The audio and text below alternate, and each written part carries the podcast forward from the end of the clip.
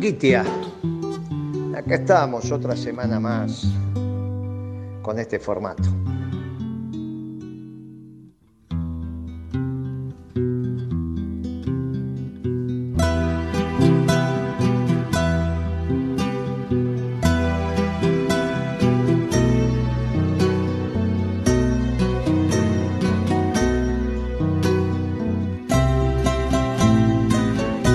Y estábamos hablando de medidas paliativas y la negociación con el Fondo Monetario Internacional y con el Club de París parece otro ejemplo de las medidas paliativas que hablábamos en la columna anterior. Pero ¿en qué cabeza cabe no hacer lo que hay que hacer y dilatar las cosas? Pero Moreno es típico de una cabeza socialdemócrata.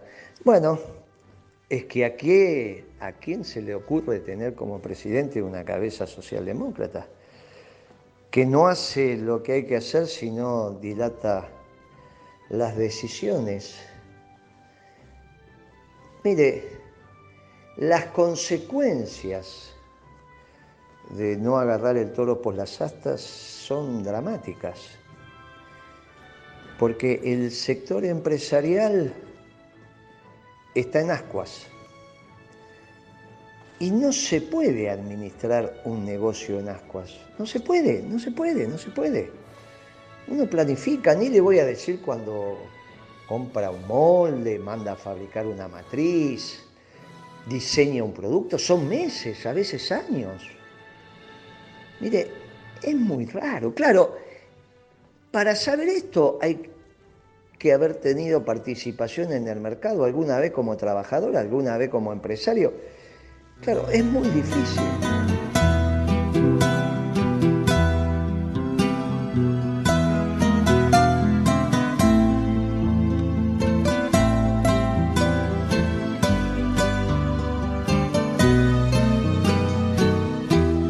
Presidente nunca trabajó en la actividad privada se niega a la planificación al punto que dijo no creo en los planes.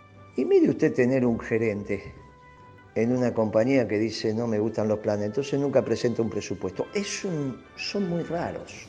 Ahora, para su vida particular puede hacer lo que quiera. El problema es que lo está haciendo con la patria. Y esto es muy complejo.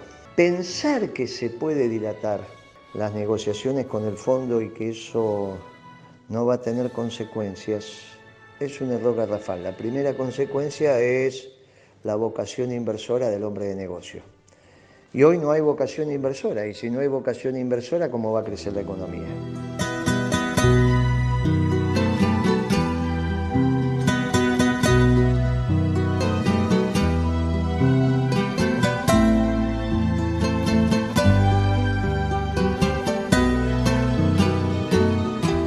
¿Sabe qué, Gitia?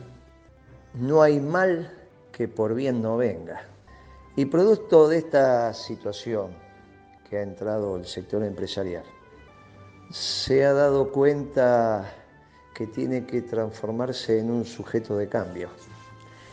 Y el sector empresarial hoy es un sujeto de cambio tal cual lo es el movimiento obrero organizado. La diferencia es que hace 70 años que el movimiento obrero es sujeto de cambio. Y no tenía contraparte, porque no estaba el empresario, el empresario se dedicaba a discutir con los funcionarios si él iba de acá, él iba de allá, que si ingresos brutos, que si dos puntitos, que si esto, que si aquello.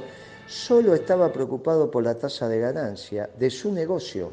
Por ahí si era un dirigente sectorial de su sector, pero no pensaba en el país.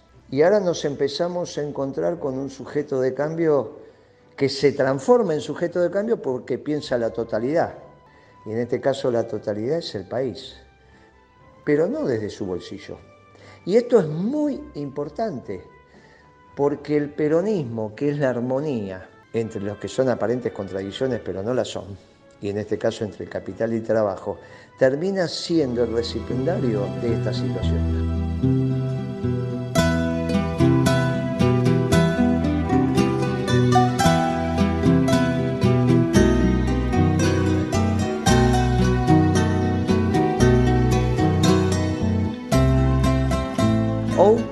Piensa que los empresarios van a poner su plata en un gobierno radical? ¿O usted piensa que los empresarios van a apostar su plata en un gobierno de Macri que se quedaba con el negocio de ellos? Mire, esta es la sorpresa que empezamos a recibir caminando la provincia de Buenos Aires. Dicen, mire, quizás si nos encontramos estamos en condiciones de dar vuelta a la página. ¿Quiénes nos tenemos que encontrar? Y el capital y el trabajo. ¿Y cuál es el instrumento político? Y el movimiento peronista.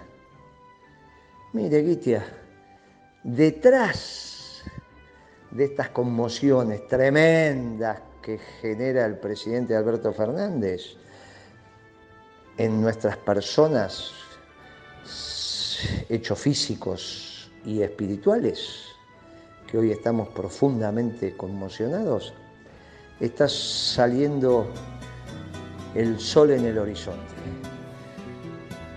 Es esta mancomunión entre el capital y el trabajo que es la base de nuestra doctrina. Mire, analicémoslo, lo vamos a seguir charlando. Los empresarios como sujeto de cambio. Les mando un abrazo, feliz Día del Trabajador mañana, porque finalmente peronistas y trabajadores peronistas y trabajadores, salvo los rentistas que no son ni peronistas ni trabajadores, somos todos. Así que feliz.